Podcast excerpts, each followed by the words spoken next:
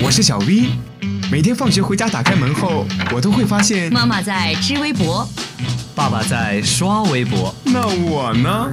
我只能听微博了。快来快来，微博大家庭来了！微博大家庭，微博大家庭。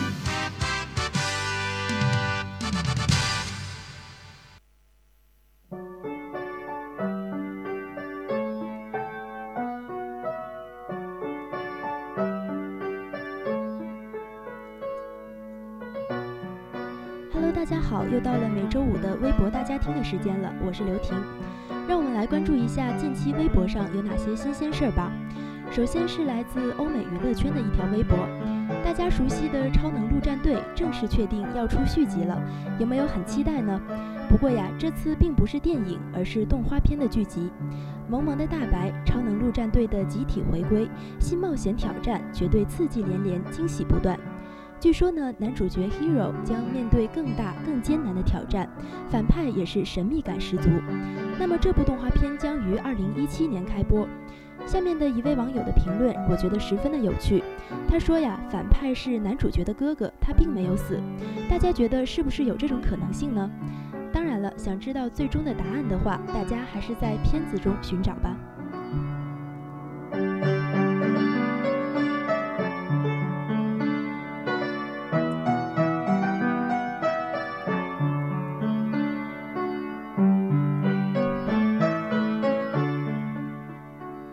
接下来呢，想问问大家，你说过最失败的谎言是什么呢？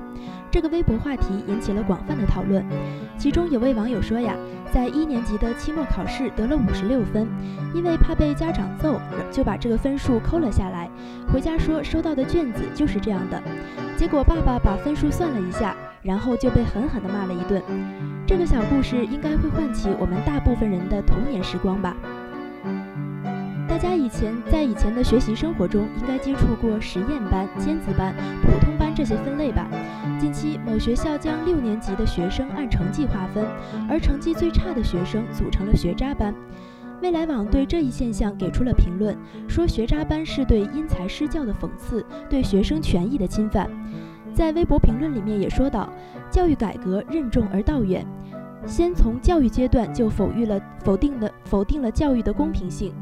其实呢，分班教学在全国也是一种普遍的现象，学校也都是从考虑升学因素才会采取这种行为。不过这种行为是极度不可取的。所谓因材施教，是根据不同学生的认知水平、学习能力以及自身素质，有针对性的开展教育。将学生划为三六九等，哪里还能树立起学习的信心呢？这是教育体系的一个重大的弊端，希望能早日不再有这种划分班级的做法，让每个学生都能够平等的享受教育。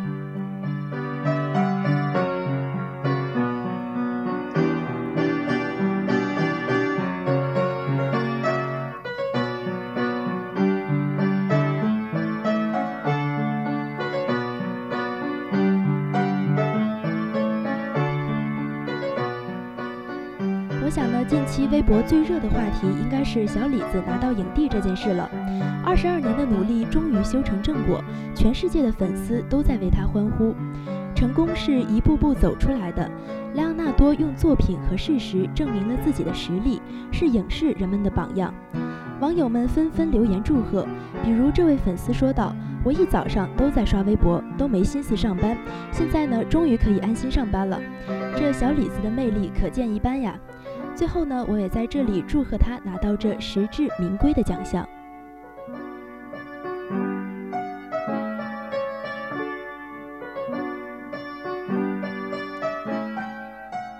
好了，今天的微博大家听到这里就结束了。